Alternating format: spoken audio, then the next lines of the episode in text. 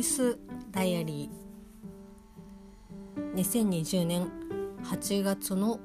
15日。嘘です。14日。金曜日。ミオのボイスダイアリーです。今日はですね。ちょっと今お尻をかきましたが。今日ですね久しぶりに午前中の出勤でした。まあ午前中の出勤といっても10時半に会社に着くように出たんですけど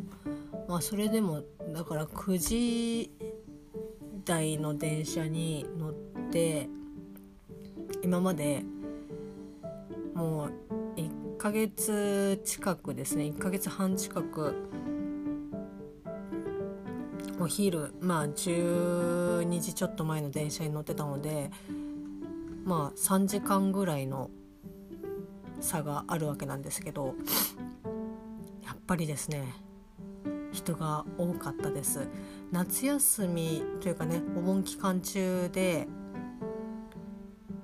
まあ、この時期なのでそんなに人の出入りがないかなって思ったんですけどそれでもですねやっぱり混んでましたね。多分これ多分8時台とかだとまあ普通に結構密着まではいかないにしても混んでるんだろうなっていう感じでした。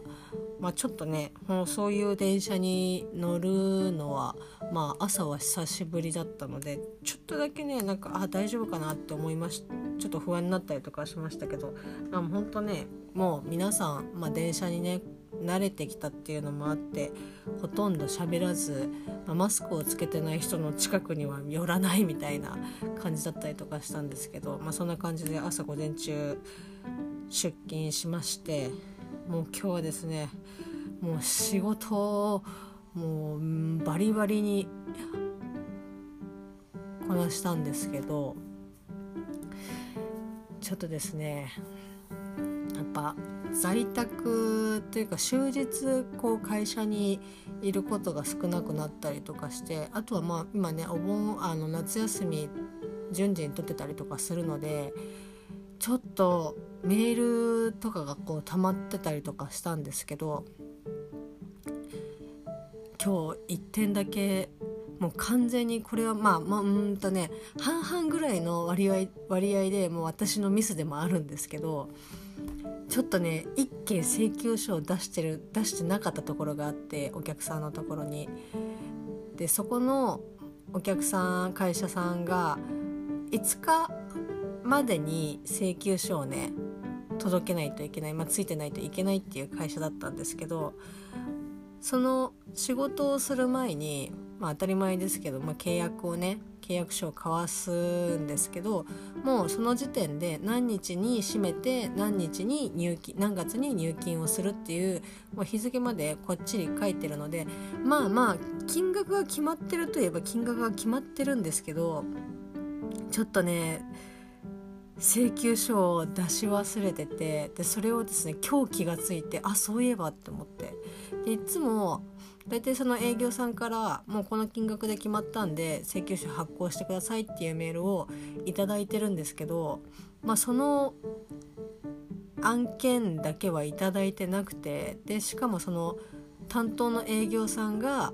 そのお客さんに、まあ、初めてちゃんとついたのかな。ちょっとまあ担当が変わって初めてついての今回だったのでいやちょっともうちょっと気にしてればよかったなと思って。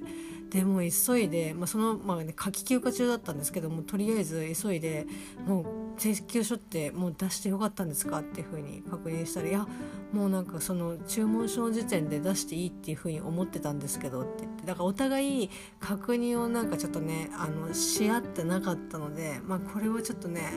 まあさっき5割って言いましたけど8割ぐらい自分のミスだなっていうのはちょっと反省してもう急いでお客さんの方にもちょっとメールで先に送ってで原本をですね投函しようと思ったんですけどそれも今思い出しました。投函するのを忘れてました。もう明日朝一でねちょっとポストに入れてこようと思いますけどまあそんな感じでなんかちょっと今日バタバタとですねずっと仕事をしてましたね。割と真面目に。それでも終わってないところはまだまだあったので仕事持って帰ってきましたけど。で終わったのが8時過ぎとか8時半ぐらいとかでもう旦那さんからもう今からこう帰りますっていう連絡をもらってその時点で私がまだ会社にいるみたいな、まあ、ちょうど帰るところではあったんですけどもういつもだったらね旦那さんから電話かかってくる時には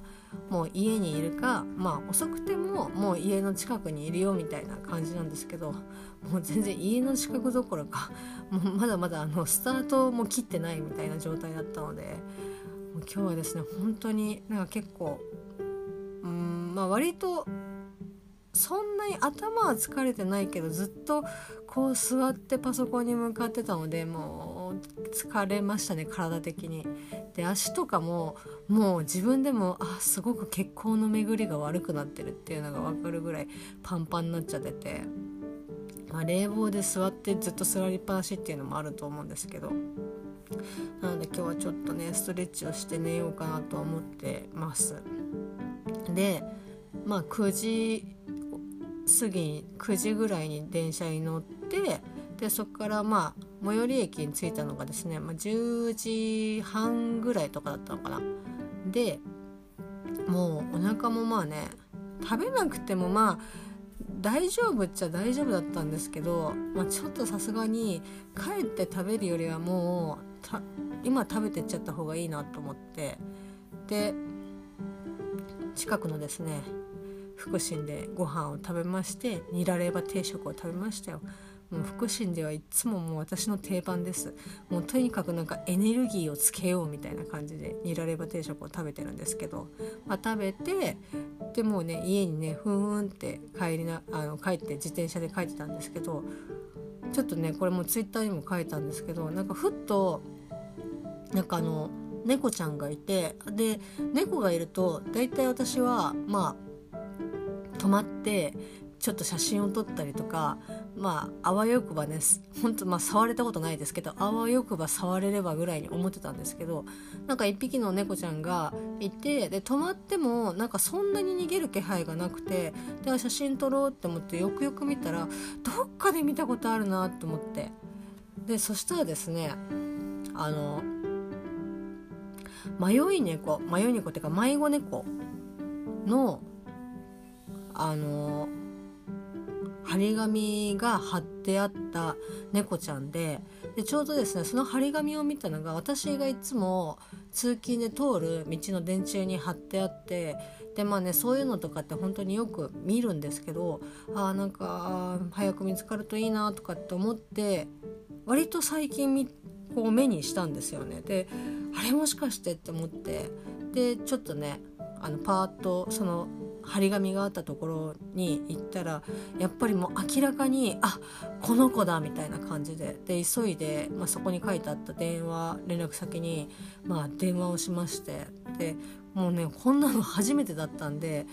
ちょっとどうどうやって説明すればいいのかなって思って。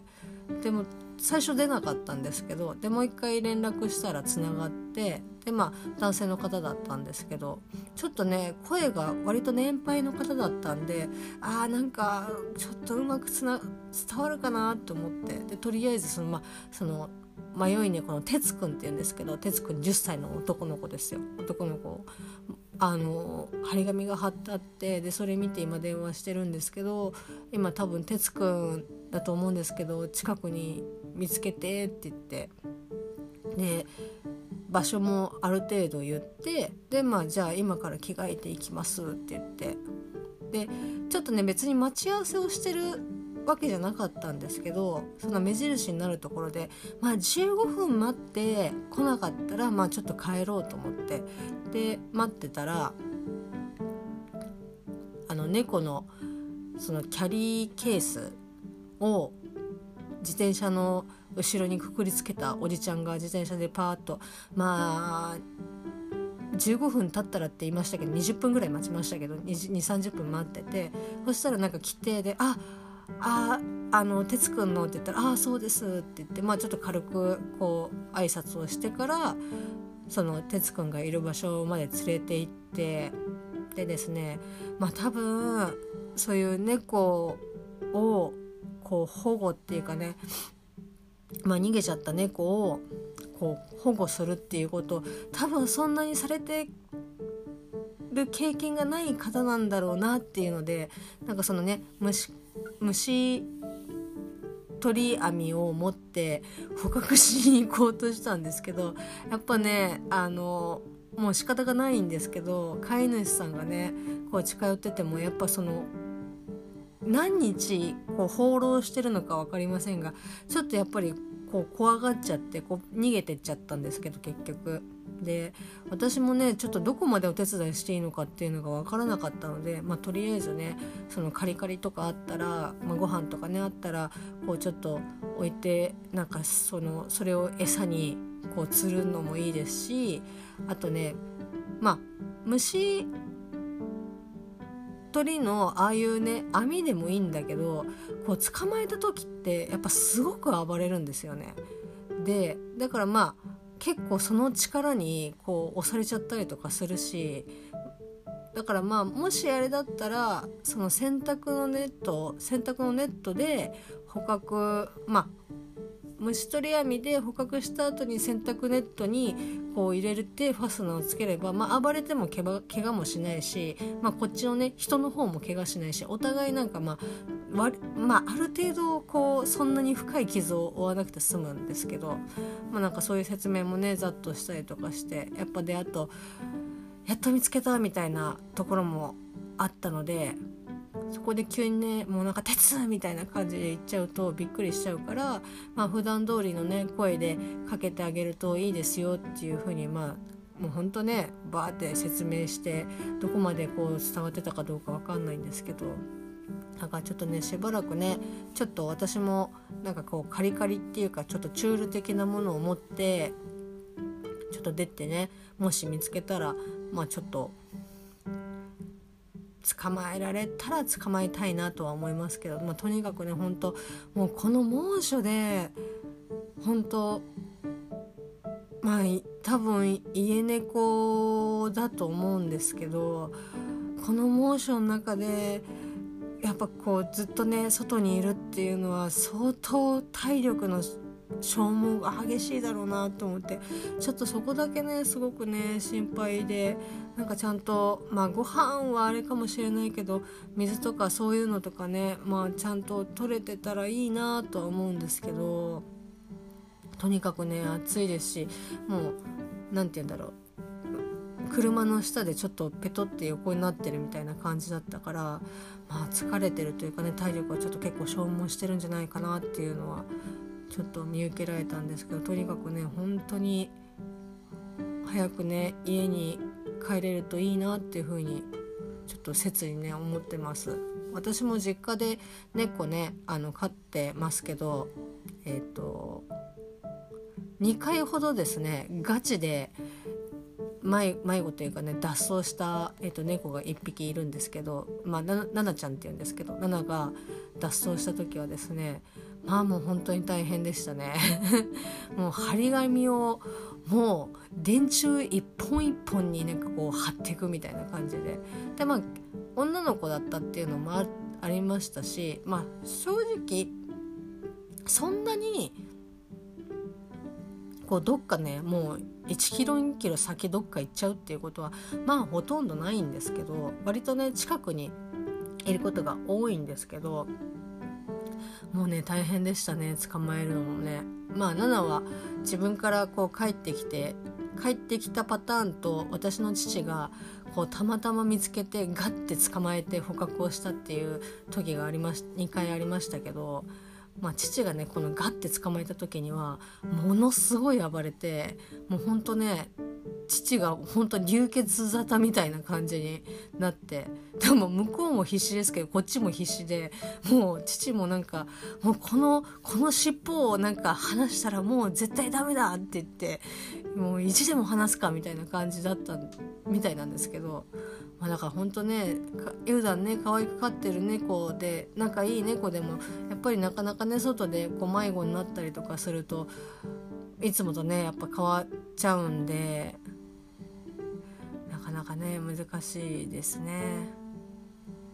早くお家に帰れることを祈っております。そしてあとはねカリーちゃんが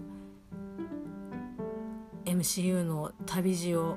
もう間もなく終えようとしている。